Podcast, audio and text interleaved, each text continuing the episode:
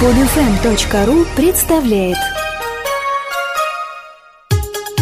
Кто владеет информацией, тот владеет миром. Подкаст новости на волне знаний и тенденций. Новости социальных медиа, маркетинга и рекламы, стартапов и проектов. Ежедневно в одном и том же месте на tuwave.ru.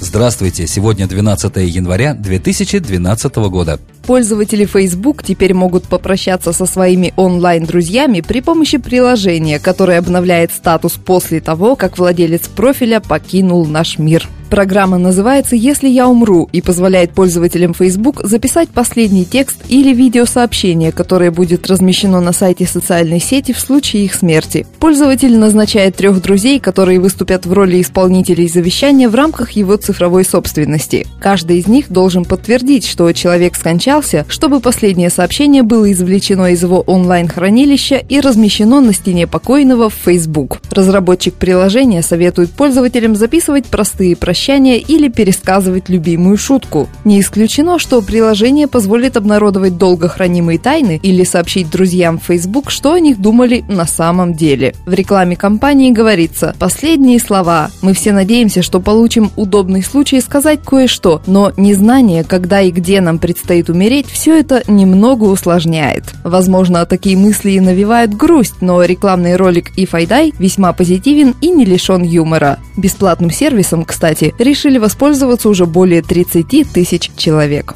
Желаете убрать колки и комменты с твита своей компании? Подумайте дважды. Недавнее исследование показало, что многим последователям в Твиттер нравится, когда индивидуальность бренда проявляется в социальном контенте. Пользователи Твиттер попросили рассказать об их предпочтениях в работе с брендами и к радости маркетологов большинству респондентов, 63%, нравится следовать за бизнесом на сайте микроблогов. 26% ответили, что они предпочитают бизнес-твиты, которые показывают индивидуальность и перспективы бренда, в отличие от 16%, которые считают, что твиты должны быть полностью профессиональными. Предприятия также могут постить и лол-твит, юмористические твиты, но бренды должны относиться к такому типу твитов крайне осторожно, оглядываясь на то, что может быть приемлемым в их типе бизнеса. Также обязательным компонентом твита, независимо от его направленности, является ценная информация. Более одной трети респондентов, 36%, ответили, что тип твита, который они предпочитают, зависит от бизнеса.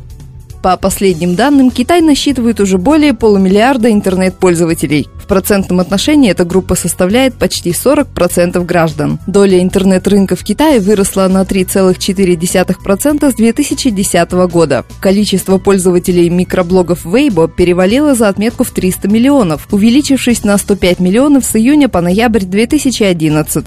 Хотя использование китайцами интернета растет, этот рост имеет низкий темп по сравнению с другими странами региона. Например, в Японии и Южной Корее ежегодный прирост пользователей интернета более 70%. При рекордно высоком количестве пользователей интернет в Китае жесточайшим образом контролируется. В декабре 2010 года китайское правительство объявило о новом правиле, обязывающем указывать свои реальные данные в сервисах микроблогов. Альтернативу западному Twitter в Поднебесной представляют сервисы Sina Weibo и Tencent Weibo. Существующим пользователям этих сервисов тогда был дан срок в три месяца, чтобы подтвердить свои паспортные данные или утратить право публиковать информацию. На проходящей в Лас-Вегасе выставке CES 2012 новые владельцы MySpace анонсировали планы по созданию социального интернет-телевидения. В новом качестве пионер социальных сетей позволит пользователям привнести социальный опыт в телевидение. Проект, который создается в партнерстве с Panasonic, позволит пользователям распространять и комментировать программы, которые они просматривают. Изначально каналы MySpace TV будут ориентироваться на музыку, используя собственную библиотеку из 100 тысяч музыкальных клипов и 42 миллионов песен. Затем владельцы планируют наполнять каналы новостями, спортивными трансляциями, фильмами и реалити-шоу. Как и в социальных сетях, в MySpace TV можно будет создавать сообщество, комментировать, обсуждать и приглашать друзей к просмотру любимых передач в реальном времени. Запуск сервиса запланирован на первую половину 2012 года. Бросок Тима Тибоу в матче по американскому футболу между Денвер Бронкос и Питтсбург Стиллерс установил новый рекорд по количеству твитов в секунду, посвященных спорту. 9420. Рекордное число твитов, которые были связаны со спортом и отправлены в течение секунды, о чем официально объявлено в аккаунте Twitter. Предыдущий рекорд 7196 твитов принадлежал Кубку мира по женскому футболу. Абсолютный рекордсмен среди твитов на сегодня родился 9 декабря 2011 года в Японии. Зрители телепостановки по аниме Хаяо Миядзаки «Небесный замок Лапута» отправили 25 тысяч 88 твитов за секунду. Японские анимешники с огромным запасом переплюнули поклонников Бьонс, которые смогли натвитить лишь 8868 сообщений за секунду. Facebook объявил, что теперь спонсированные истории будут показываться пользователям в их новостных лентах. Спонсированные истории – это проплаченные посты с маленькой пометкой о том, что это реклама. Чтобы не слишком ухудшить пользовательское восприятие, социальная сеть предоставит пользователям больше контроля над рекламным контентом в их новостных лентах. Только пользователи, которые уже числятся в фанатах того или иного бренда, могут получать от него спонсированные истории.